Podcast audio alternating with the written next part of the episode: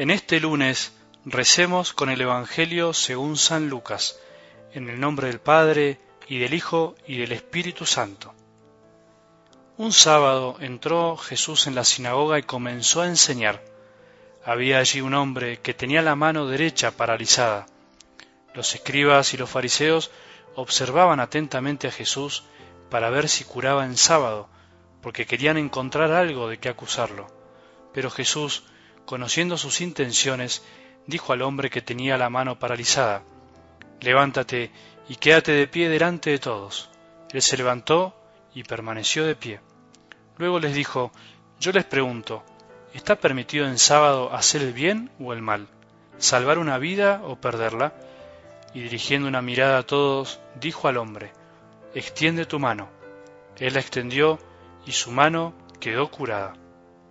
Pero ellos se enfurecieron y deliberaban entre sí para ver qué podían hacer contra Jesús. Palabra del Señor.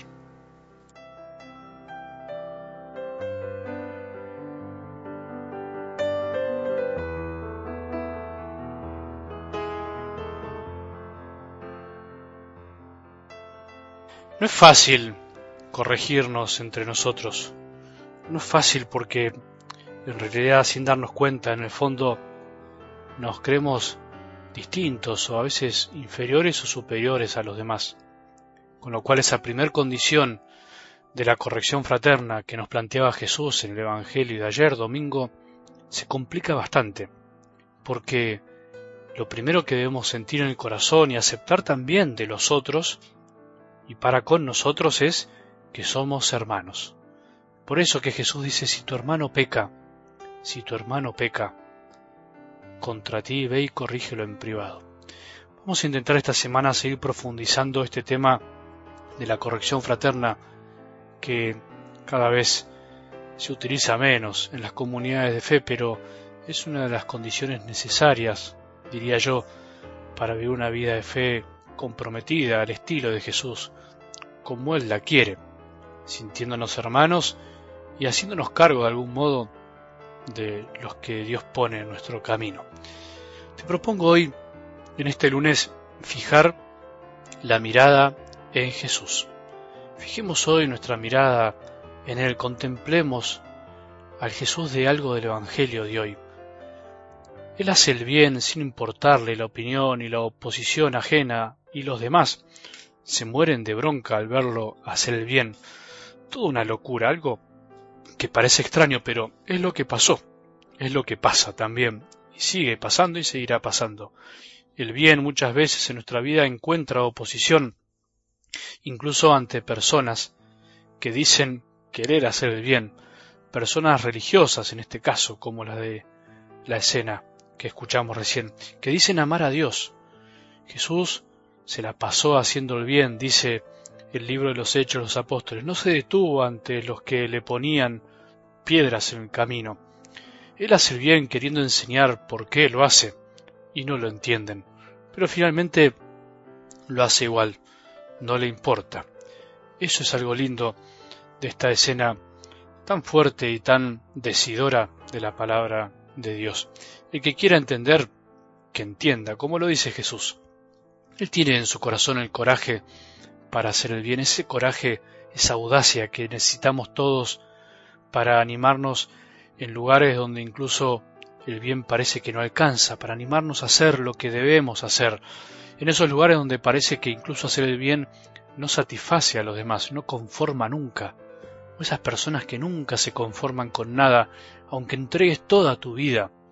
Y podrías pensar, ¿cómo puede pasar esto? ¿Es posible que pase esto? ¿Cómo es posible que a veces ni siquiera hacer el bien alcance a satisfacer a algunos corazones ambiciosos de ya no sé qué? ¿Cómo es posible que el hombre pueda cerrarse tanto a la bondad de un hombre que amó tanto? Bueno, si eso le pasó a Jesús, ¿cómo no nos pasará a nosotros? Pensá en tu vida cuántas veces te entregaste completamente y eso no alcanzó.